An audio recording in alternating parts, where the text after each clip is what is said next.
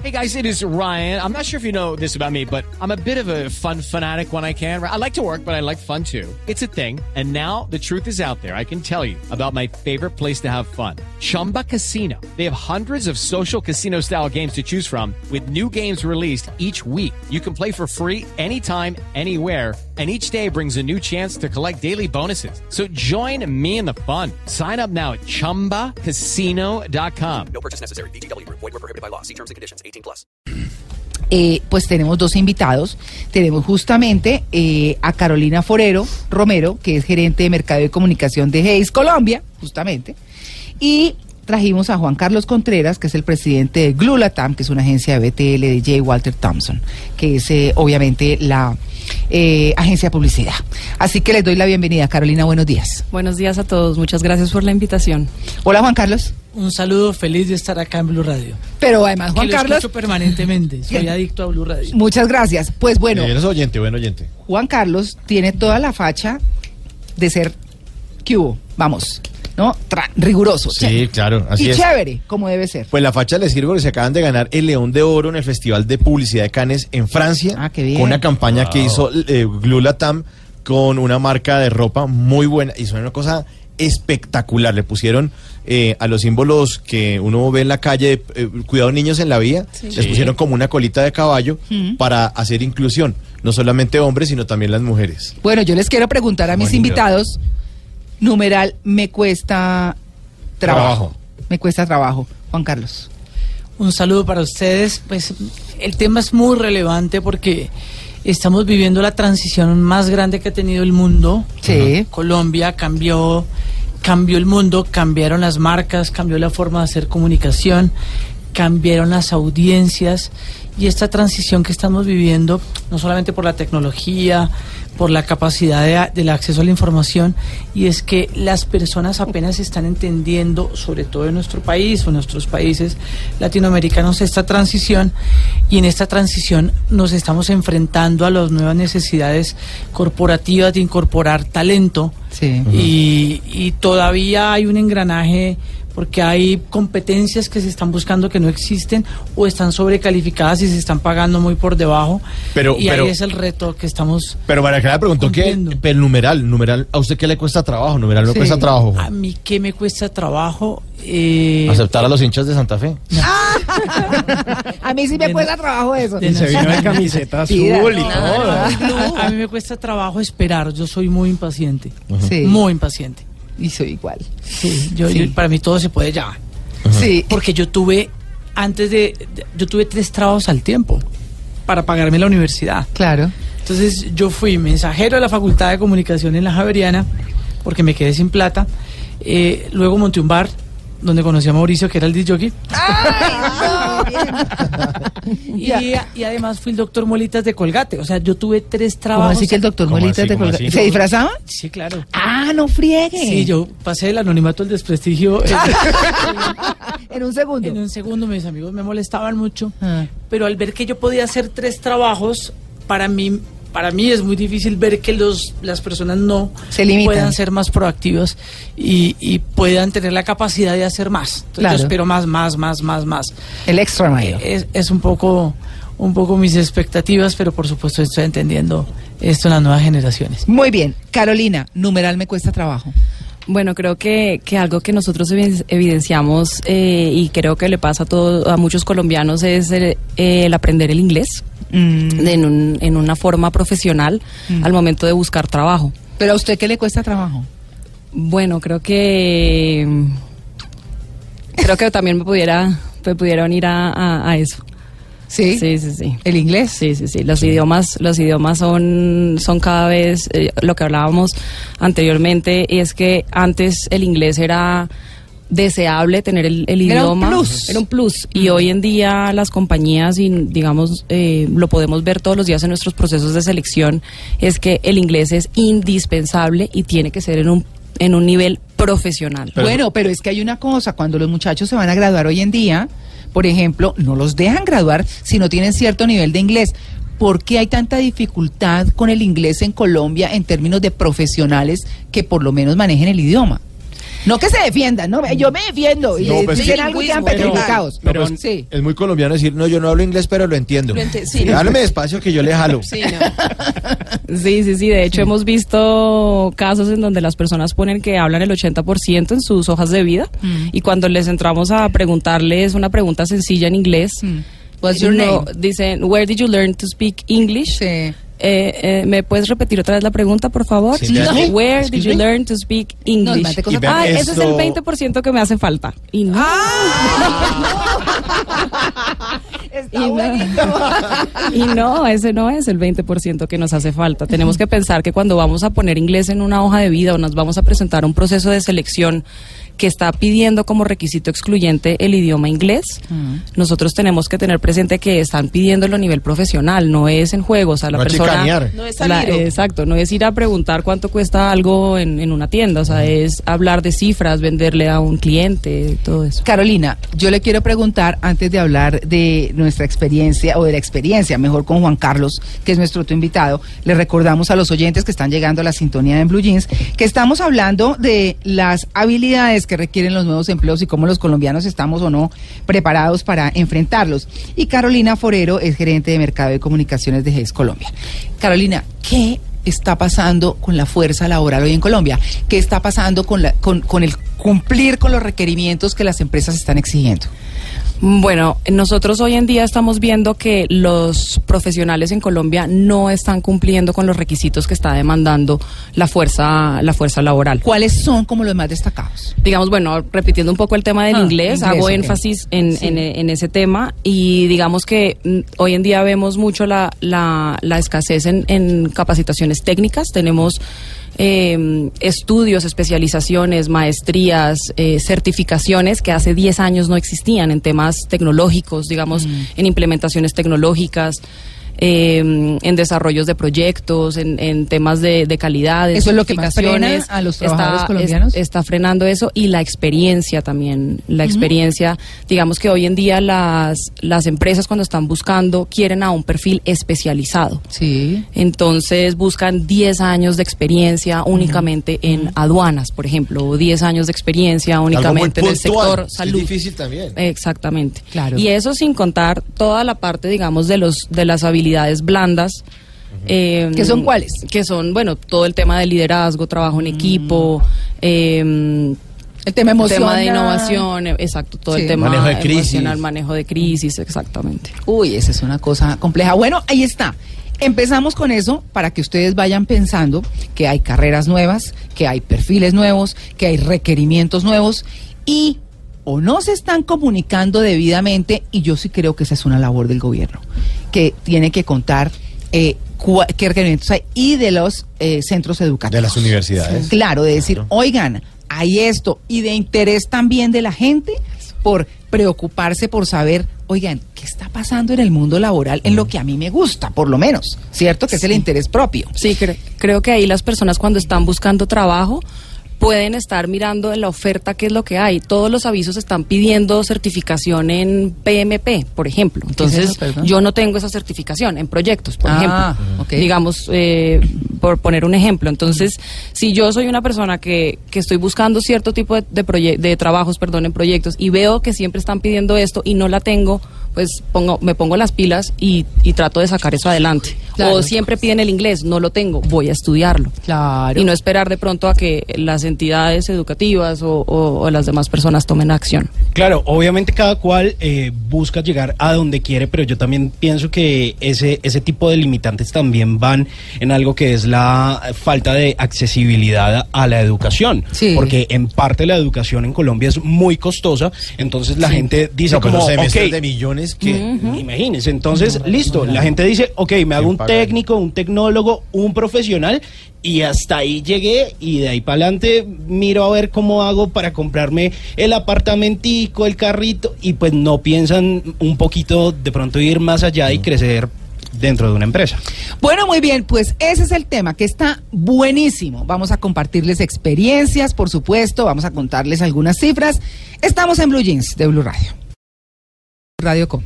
Y vamos a hablar con Juan Carlos Contreras, porque Juan Carlos, como les habíamos eh, contado, y para quienes están llegando a la sintonía en Blue Jeans, es el presidente de Glulatam, que es la agencia BTL de J. Walter Thompson.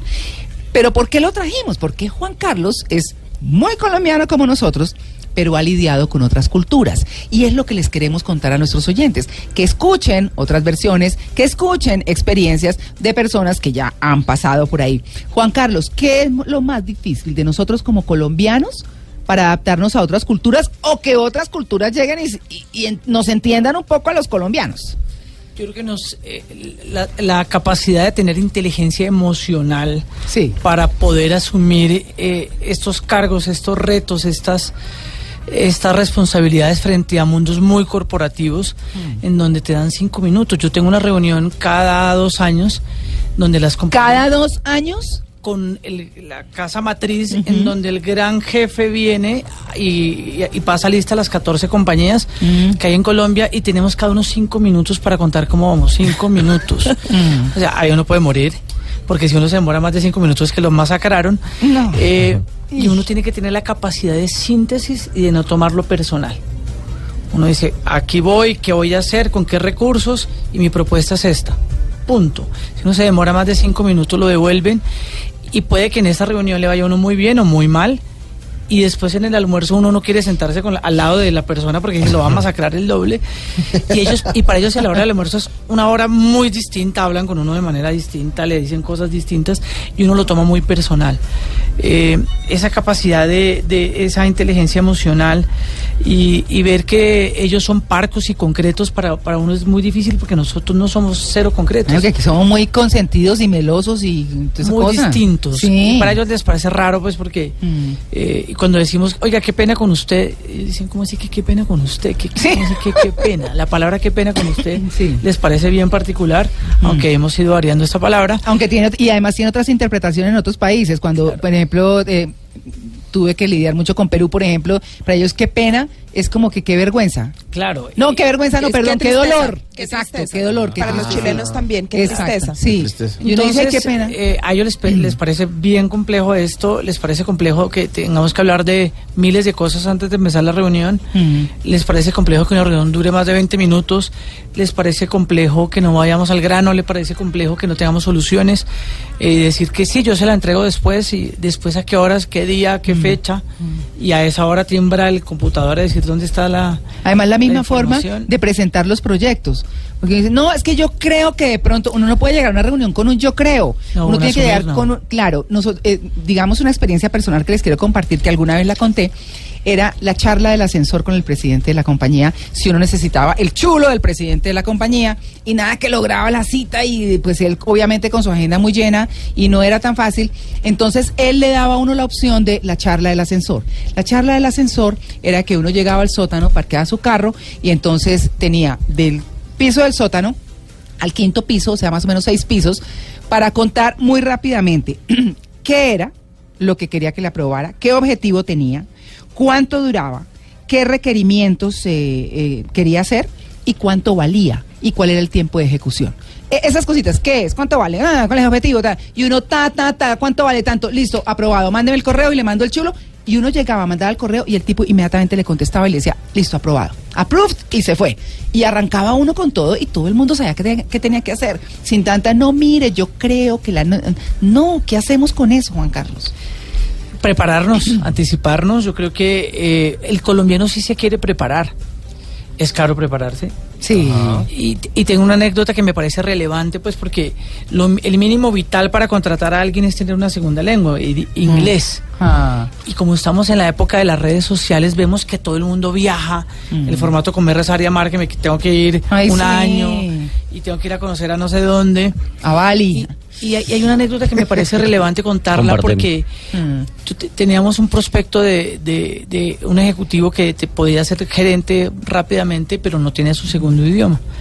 Y dijo, me voy, me voy para Australia. Le dije, perfecto, pero yo sabía que él no tenía los recursos para irse. Sí. Le dije, ¿tiene la plata? Me dijo, no. Y entonces me dijo, mire, voy a vender mi carro, pago en mi carro, me dan 10, me endeudo en 35, o sea que todo me cuesta 45, y cuando vuelva, pues busco trabajo y pago los 45. Y yo le decía, perfecto, eh, pero mire todas las hojas de vida que tengo para su mismo cargo con inglés. O sea que Mm, Sí. usted va a llegar Ya está colgado. a no aplicar tiene para el trabajo, mismo claro. cargo. Sí. ¿sí? Entonces la ecuación de valor no le daba. Eh, para sintetizar todo, estudió acá inglés. Se gastó- ¿Aquí? Sí, dijo, yo le dije, mire, usted si estudia dos horas diarias durante Sí. 14 meses, lo logra. Sí. Lo que pasa es que uno no cree. Sí. Lo logró, le costó 10 millones. O sea, No tuvo que irse. No tuvo que irse. Claro. Y cuando volvió, eh, y- más bien a, a- a mitad de semestre, se estudió una gerencia y ya con esa gerencia tenía las competencias necesarias para ascender. Ah, qué no le costó tanto. Claro. Lo que ocurre es que estamos tan expuestos al mundo, a las redes sociales, a que nos tenemos que ir, Sí. porque el que se va y vuelve... A sacarse foto por allá parado en no sé dónde. claro. viaja. Y, y- y Ay, estamos- un like. y a nivel de marketing estamos en el, momen- en el mundo de las experiencias. La gente prefiere vivir cosas que comprar cosas. Además, los de Sí. marketing son los más guachos. guachos. Claro. Todos los términos son puros anglicismos. en el mundo va, va- va a pasar un momento en que la gente no va a comprar casa ni carro, sino va a alquilarlo todo. Sí, así la gente es. no quiere ser dueño de nada, sino vivir por el mundo. Pagar impuestos, son cosas. ay, no, sí, puede que les dé, porque la ecuación también le sigue dando, pero lo que me- a lo que me refiero es que eh, la preparación es mini, es muy importante y a veces uno cree que hay una sola forma de prepararse.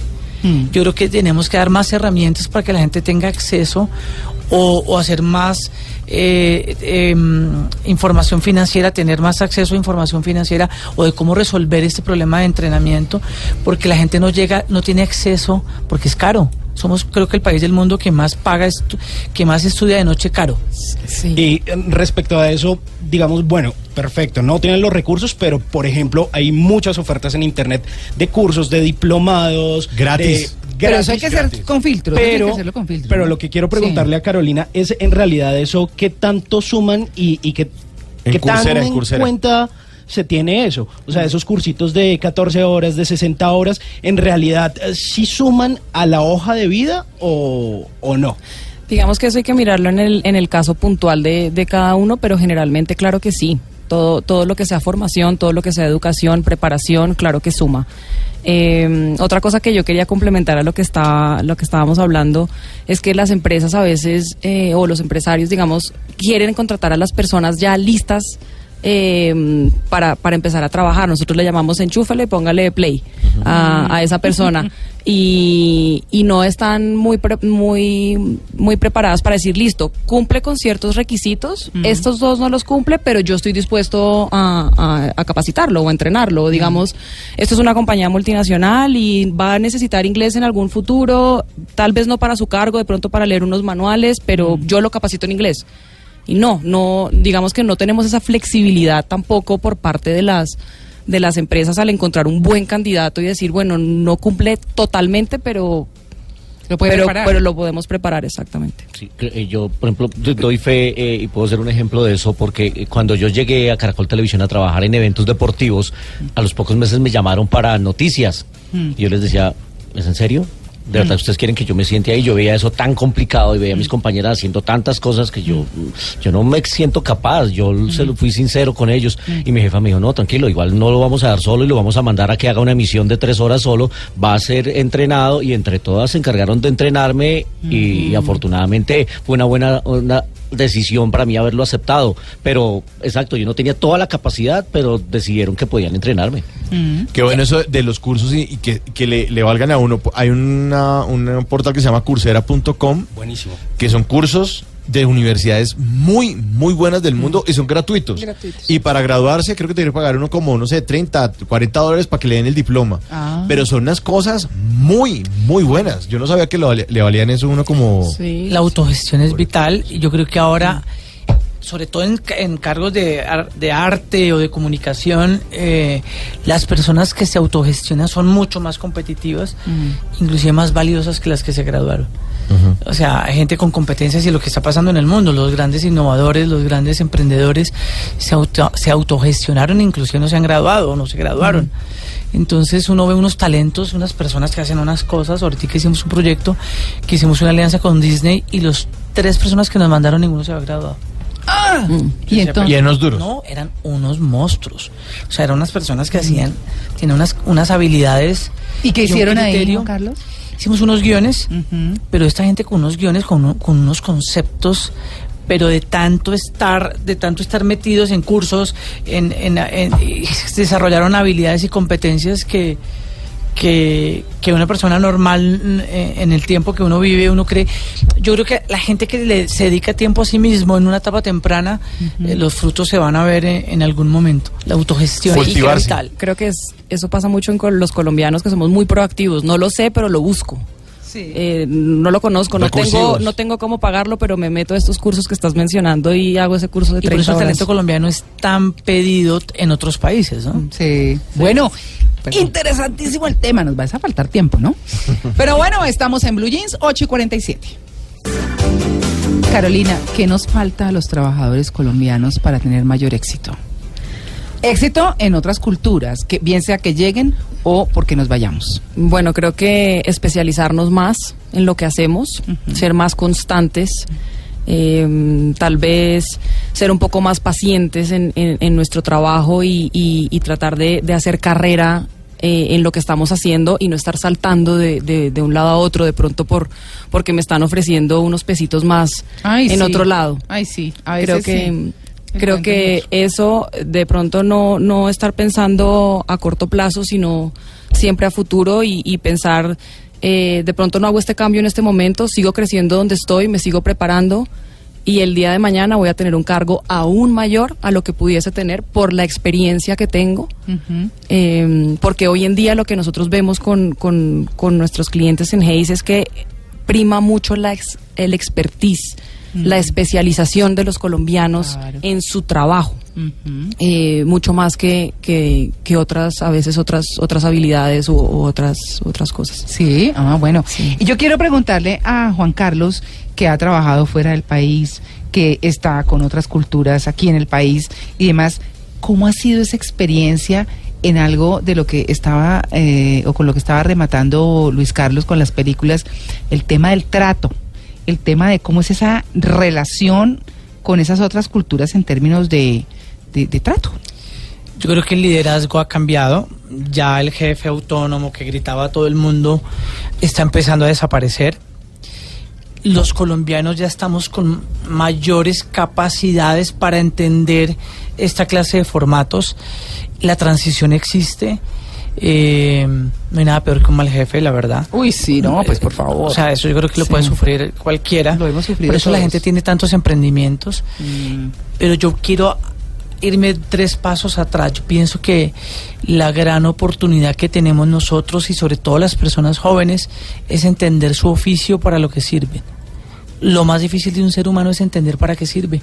Sí, ¿no? Y entonces yo pienso que uno tiene que adquirir o autogestionarse o estudiar o, o involucrarse en proyectos eh, que hay muchos porque ahora tenemos acceso a tanto. Hay grupos de caminar perros, hay grupos de, de cualquier cosa Sí. y uno puede orientar sus esfuerzos en beneficio de lo que está buscando y esa experiencia le da a uno esas competencias que cuando uno llegue al mercado laboral tenga esa fortaleza para defenderse. ¿Qué hay con la disciplina, Juan Carlos? ¿Qué hacemos con la Es disciplina? vital. Yo creo que yo creo que estamos en y yo rescato, rescato mucho y, y- y afuera del aire les contaba que las compañías paisas en Colombia por eso son tan competitivas. Le ganan al resto, o sea, son sólidas y cada vez son más grandes porque son de un disciplinado. Sí. Entran o a las 6 de la mañana o a las 7 o a las 8 y salen a las 4 de la tarde, a las 5 a las 6, pero en esas 8 horas trabajan. Como eso sí, eso sí, saludan, hablan de la vida personal, no, son muy colombianos, Sí. pero dan resultados. O sea, son orientados a resultados, son muy juiciosos, valoran mucho su trabajo. O sea, el valorar el trabajo hace que uno ame el trabajo y cuando uno ama el Ah. trabajo responde distinto. Claro. La- el, nivel de rotación es mu- mucho menor. Yo tengo clientes eh, que llevan 14 años. Uy. En cambio, que tengo un cliente en Bogotá que no dura más de. El promedio es que no dura más de 3 años en su posición. ¿Qué tal, no? Entonces, esa variación. Somos un país de cuatro subculturas de consumo. eh, los Cuatro subculturas de Los consumo. bogotanos, Sí. los paisas, los costeños, los Vale. santanderianos. Ah, ok. eh, y eso hace que la relación sea distinta, que las expectativas sean distintas. Eh, los caleños son muy buenos trabajadores, son muy fuertes, los paisas son muy disciplinados, nosotros somos muy eh, más inseguros, pero también más disciplinados en, en- en otras cosas, somos más concretos. Eh, y, y, y, ahora la gente tiende a irse a Santander a trabajar, es- se volvió una ciudad donde todo el mundo quiere acceder, están abriendo sedes, están abriendo... eh, ¿En Bucaramanga? En Bucaramanga, porque ha el mucho. de estas ciudades eh, de pa- del país están las ciudades intermedias que van a crecer, ahí va a estar la oferta laboral Claro. en el futuro. Mm. Hay, hay mucho pedido hacia allá y nosotros empleamos más de 1.500 personas al año y, y, y, y, y- y se ha- la participación de mercados pequeños ha ido eh, creciendo más. Entonces yo, yo pienso que la autogestión, la disciplina, las ganas, y no solamente por fuera, acá adentro, porque el que sale y vuelve le queda difícil encontrar trabajo. Sí, claro. Porque, el- porque las compañías deciden darle esa posición a alguien más barato Claro, es que ese es el y tema. le dan doble trabajo y la gente lo asume, por supuesto, y a veces así no sirva para el trabajo. o el que ¿no? conozca el mercado que colombiano. conozca el mercado. Ah, bueno, tú, te, te pago 200 mil pesos más y tú me ocupas esa posición y el que va y volvió ya no la tiene. Claro. Claro, claro. Juan Carlos, ¿por qué somos tan apetecidos los colombianos con respecto a personas, otras personas de Latinoamérica, de Perú, de Ecuador? Hay, hay, hay un libro, creo que, que se llama de William Ospina, que es El País de la Canela, que Ah, describe sí. un poquitico como el arquetipo de cómo somos nosotros. Somos muy fuertes, somos trabajadores. Sí, mucho. O sea, trabajamos. Para nosotros el trabajo es, como nos cuesta tanto acceder eh, eh, a, a las necesidades básicas, a tener una casa, a tener un carro. O sea, trabajamos tanto que a mí cuando me tocó vi- vivir en México, trabajar, cuando estuve en una agencia en México, eh, eran las seis y si yo no había acabado me quedaba. Y como castigo mis compañeros me encerraron, me dejaron ahí porque me dijeron, este tipo es muy lambón, muy sapo. En- Entonces me dejaron encer- me encerraron en el edificio y la sorpresa es que cuando llegaron al otro día yo no estaba bravo, yo seguía trabajando. O sea, bueno, yo me puedo salir, no hay quien me abra, pues yo acabo. Claro. Y en vez de quejarme dije, oiga, me, me quedé encerrado, pero bueno, acabé todo. Me miraron y dijeron, este no es el truco con él. Eh, eh, ahora, la gente cuando se adapta ya se vuelve el horario normal. Nosotros pensamos que trabajar más es trabajar mejor. Y los jefes, Juan Carlos, piensan eso. Si uno se va temprano, o si uno no viene, o si cualquier cosa, porque las dinámicas son distintas. Oiga, ¿y usted trabaja aquí? Yo creo que la, la Oh. importancia para cerrar este paréntesis es que Las horas. uno tiene que tener las expectativas claras. Yo te voy a- o sea, mi objetivo contigo es este y, y mi expectativa contigo es esta Hmm. y me acabas esto en tanto tiempo. Hmm. Y si eso pasa, se puede a las 4 de la tarde. Claro, Sí. claro. Y hay, ya, cierro con, ahora sí con una pequeña anécdota que yo tenía un, un amigo maravilloso de la universidad que trabajó conmigo y él era como, como el responsable de sus hijos en la relación con su esposa porque su esposa trabajaba fuera de Bogotá y él tenía que ayudarle a hacer el trabajo a sus hijos y recoger a sus hijos temprano. Mm. Pero él tenía un muy mal hábito que a veces pasa en los colombianos y los gringos en una evaluación que le hicimos a él.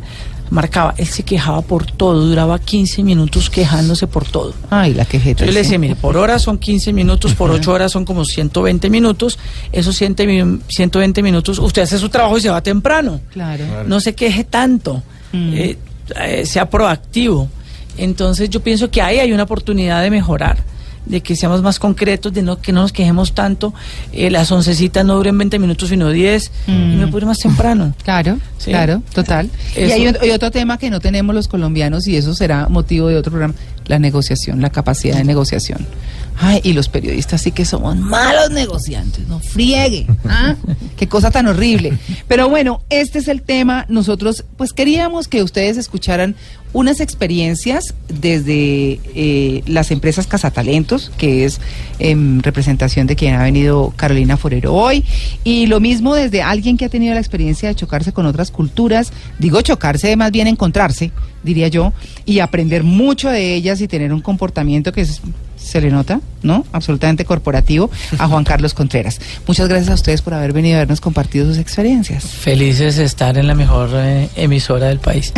Muchas Gracias gracias. por la invitación. Bueno, claro, bienvenidos siempre y los vamos a invitar seguramente, pues nos quedó mucho por hablar. Así que estaremos pendientes, nueve en punto, estamos en Blue Jeans de Blue